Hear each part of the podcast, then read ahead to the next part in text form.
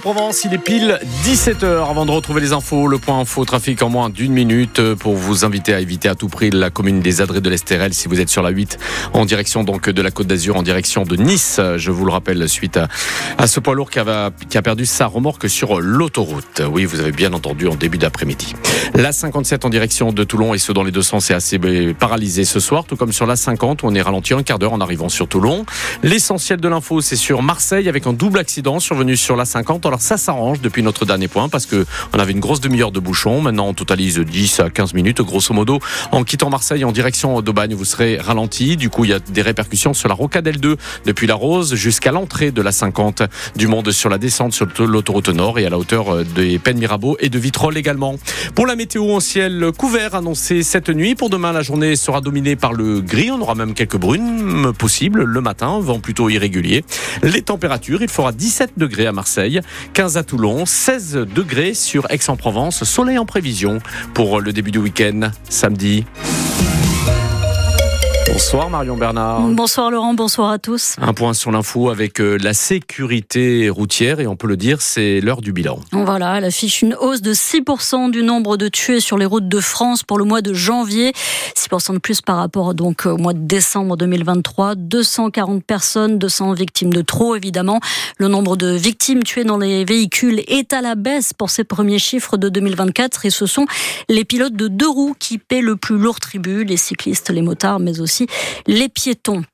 Le groupe automobile Stellantis, lui, a engrangé un chiffre d'affaires record, 189,5 milliards d'euros, avec une hausse de 6% sur un an. Le géant de l'auto, formé de la fusion de Peugeot Citroën et de Fiat Chrysler en 2021, a prévu de redistribuer près de 1,9 milliard d'euros à ses salariés à travers le monde. Signe que le marché automobile s'est globalement repris en 2023 après des années perturbées par des problèmes de logistique.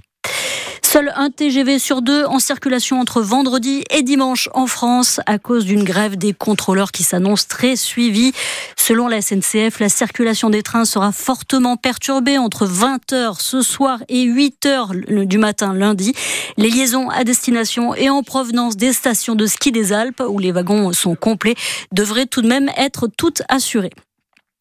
Une femme épouse d'un policier a été agressée mardi, on l'a appris aujourd'hui. Ça s'est passé dans une rame de RER e en région parisienne alors qu'elle se trouvait avec son fils.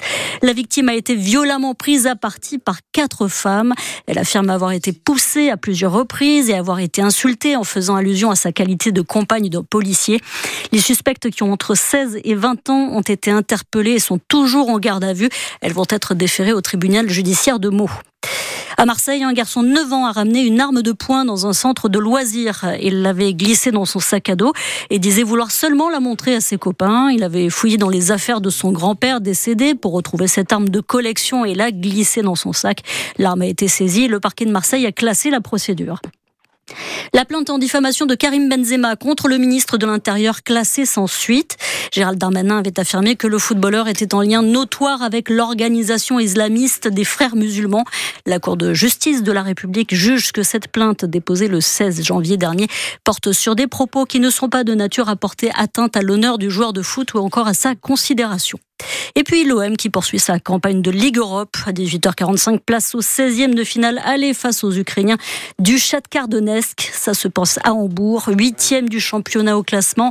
Et malgré plusieurs absences, c'est peut-être l'occasion pour oh les Olympiens, mais oui, bah on va la gagner, de relever la tête. Bah allez, on y croit. Ça commence par le match aller des 16e ce soir, mais on va la gagner. On va la gagner. On va aller jusqu'au bout, c'est sûr. Voilà, on y croit. Comme le soleil dans le ciel, on y croit aussi. Mon œil.